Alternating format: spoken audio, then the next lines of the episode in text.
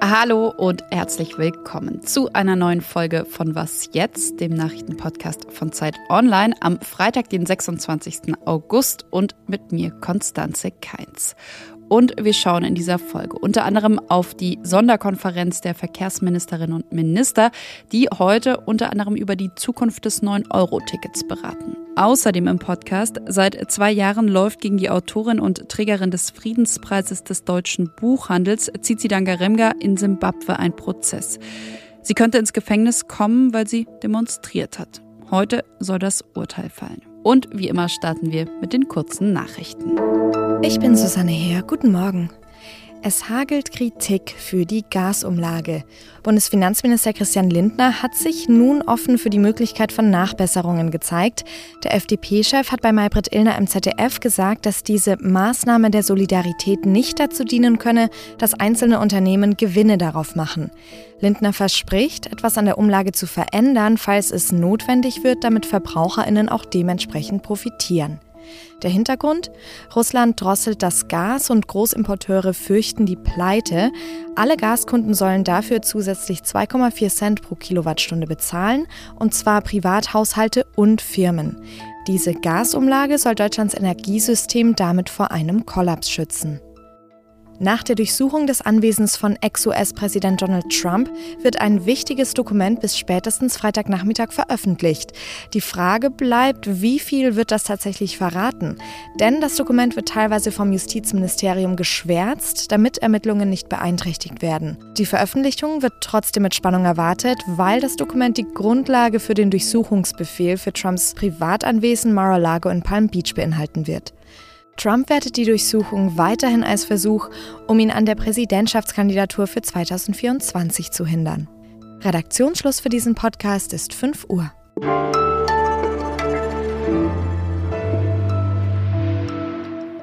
Das 9-Euro-Ticket ist ein Riesenerfolg, sagt FDP-Verkehrsminister Volker Wissing vor ein paar Wochen noch im ZDF-Morgenmagazin. Ja, vielleicht muss man heute sagen, das 9-Euro-Ticket war ein Riesenerfolg. Etwa 30 Millionen Menschen sind mit diesem Ticket monatlich quer durch Deutschland oder zumindest quer durch ihre Stadt gefahren. Ende September ist jetzt aber erstmal Schluss damit, ob es eine Verlängerung oder ein ähnliches Angebot geben wird.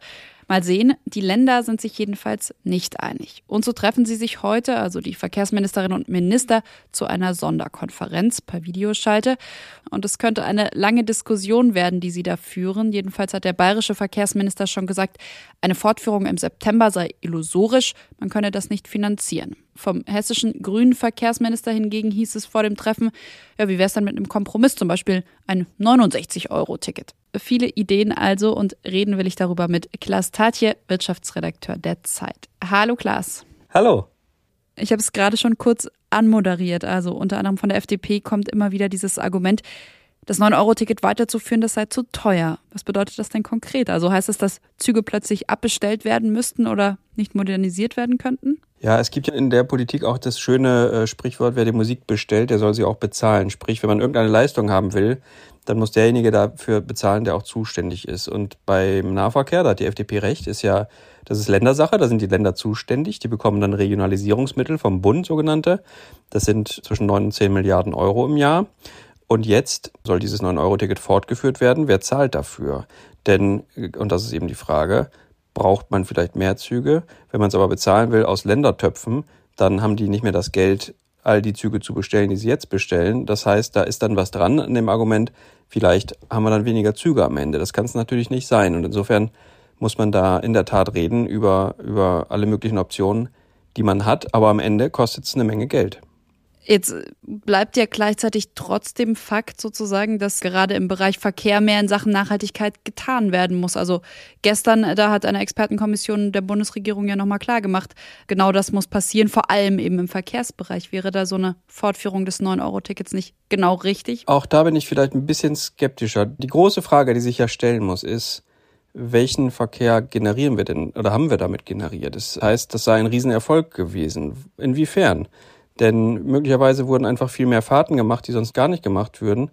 Und dann hat man natürlich auch für die Klimabilanz überhaupt nichts getan. Oder wenn es sogar so schlimm ist, wie manche sagen, dass Pendler umgestiegen sind wieder zurück aufs Auto, weil die Züge so überfüllt waren. Und wenn wir Klimaschutz betreiben wollen im Verkehr, dann müssen wir das Angebot deutlich und dramatisch verbessern für Bahn und auch für Bus. Und das bedeutet auch wieder, es kostet eine Menge Geld. Und da wird, glaube ich, gerade so ein bisschen der Eindruck erweckt, als gäbe es das zum Nulltarif. Und das ist eher das Gegenteil. Jetzt kam von den Grünen ja diese zum Beispiel 69-Euro-Idee. Was wären denn Alternativen, von denen du sagst, ja, die könnten vielleicht helfen, die könnten sinnvoll sein in dem Zusammenhang. Ja, schon das ist doch toll. Es wird wahrscheinlich aber nicht genug Geld in die Kasse bringen, weil auch schon heute kosten diese Tickets ja für Regionen so viel, dass man davon all das finanzieren kann. Also selbst dann muss man noch subventionieren, stärker subventionieren als heute. Dann schauen wir mal, ob die Deutschland Flatrate oder doch irgendwas anderes heute möglicherweise beschlossen wird. Wahrscheinlich noch nicht. Vielen, vielen Dank, dass du mit uns auf diese Konferenz geschaut hast, Klaas. Sehr gerne.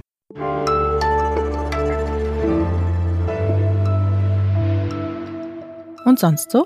Dieses Video verbreitet sich gerade zum Beispiel via Twitter. Eine Behörde in Russland soll zu sehen sein. Plötzlich ertönt Musik, unter anderem die ukrainische Nationalhymne. Eine Mitarbeiterin, die zeigt dann verwirrt Richtung Überwachungskamera. Dahinter soll eine Aktion von Hackern stehen. Und zwar haben die am Unabhängigkeitstag der Ukraine, also vorgestern, Überwachungskameras gekapert und darüber ukrainische Lieder, eben unter anderem die Nationalhymne, abgespielt. Ja, und die Kameras, die haben die Reaktion der Russinnen und Russen dann direkt mitgefilmt.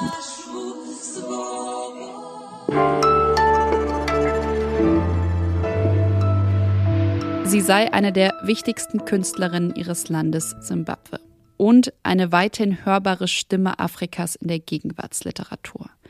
Mit dieser Begründung hat Zizi Dangaremga letztes Jahr den Friedenspreis des deutschen Buchhandels bekommen. In ihren Büchern, da spricht die Autorin über Gewalt gegen Frauen oder zum Beispiel über AIDS. Sie ist aber auch für ihren kritischen Blick auf Simbabwe bekannt. Zimbabwe, the nation state I come from, has never known peace. Und hat immer wieder auch die Regierungspartei kritisiert. Und genau deshalb steht sie nun vor Gericht, beziehungsweise genau deshalb wurde sie in den vergangenen zwei Jahren fast 30 Mal dorthin zitiert. Der Vorwurf, sie habe zu Gewalt angestiftet. Heute soll ein Urteil in dem Prozess gegen sie fallen und sie könnte mehrere Jahre ins Gefängnis kommen. Über diesen Fall möchte ich mit Cornelia Zetsche, Vizepräsidentin der Autorenvereinigung PEN, sprechen, die für den Prozess vor einigen Wochen auch selbst in Simbabwes Hauptstadt Harare war. Hallo, Frau Zetsche. Ich grüße Sie, hallo. Es heißt, sie soll öffentlich zur Gewalt und Friedensbruch angestiftet haben. Warum aber, sagen Sie, steht sie tatsächlich vor Gericht? Ja, sie hat eigentlich mit 13 anderen in verschiedenen Vierteln von Harare vor zwei Jahren am 31. Juli mit Mundschutz und zwei Sandwich-Schildern für Reformen der Institutionen des Landes, also des Gerichts, der Polizei und so weiter, für die Freilassung eines prominenten Journalisten und für ein besseres Simbabwe demonstriert. Aber trotzdem, wie Sie sagen, ist sie wegen, man muss ja sagen, Landfriedensbruch ist das eigentlich. Also wenn man beschuldigt wird, zu öffentlicher Gewalt aufgerufen zu haben. Und natürlich auch der Vorwurf, gegen Covid-Regeln verstoßen zu haben. Sie haben jetzt zuletzt auch von einem politischen Prozess gesprochen. Lassen Sie uns noch mal genauer darauf schauen, was Sie in dem Prozess tatsächlich sehen.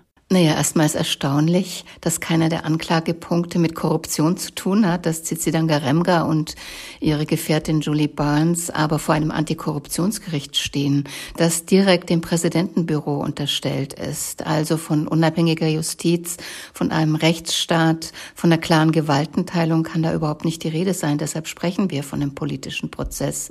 Und das Interessante ist, dass aber Zizidan Garemga von ihrem Fall ja von einem kleinen Fall spricht, weil es tatsächlich tatsächlich Oppositionelle gibt, wie zum Beispiel 15 Parlamentsabgeordneten, wie Anwälte, wie Jobsi Kalla, die sitzen hinter Gittern nur weil Jobsi Kalla beispielsweise Aufklärung in einem Mord, wo er sagte, das ist ein politischer Mord, forderte und der so als Beziehungstat ad acta gelegt werden sollte. Mm, Sie kennt diese Fälle ja mit Sicherheit, weiß also, was ihr möglicherweise droht. Gleichzeitig war sie im Juni ja noch in Deutschland. Sie sagt auch, Berlin sei ihr zweites Zuhause. Trotzdem ist sie zurück nach Simbabwe gefahren. Warum? Ja, Berlin ist ihr zweites Zuhause. Sie hat einen deutschen Mann. Sie hat unheimlich viele Verbindungen. Sie war ja auch in der Jury der Berlinale. Sie hat ihren Verlag hier und in London allerdings auch. Sie sagt, ich bin Simbabwerin und wir in Simbabwe haben laut Verfassung das Recht zu demonstrieren und so ist das Leben in Simbabwe. Sie engagiert sich unglaublich politisch, zum Beispiel derzeit für junge Wähler. Die Wahlmüdigkeit ist extrem, 90 Prozent Arbeitslosigkeit, zwei Jahre Lockdown. Und sie will sich für dieses Land einsetzen, ganz klar. Es gibt einen unglaublichen Brain Drain, einen unglaublichen Exodus aus diesem Land. Und sie sagt, wenn wir auch noch gehen, dann ist dieses Land völlig kaputt.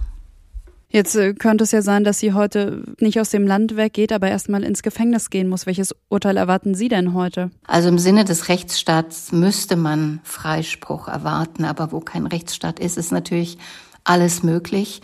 Die 13 anderen Demonstranten sind schon verurteilt worden. Die sind frei, aber wohl verpflichtet, sich jederzeit der Polizei, dem Gericht zur Verfügung zu stellen. Und der Hintergrund dieses Prozesses scheint wirklich Schikane zu sein, Abschreckung zu sein. Aber was nun heute wirklich zu erwarten ist, schwer zu sagen. Vielen, vielen Dank für Ihre Einschätzung und ja, die Vorhersage, die schwer zu treffen ist, Cornelia Zetsche. Ich danke Ihnen. Das war's von Was jetzt am Freitagmorgen. Schreiben Sie uns wie immer sehr gerne eine Mail an wasjetzt.zeit.de, wenn Sie Fragen oder Anmerkungen zum Podcast haben. Ich, Konstanze Keins, verabschiede mich und wünsche Ihnen ein schönes Wochenende.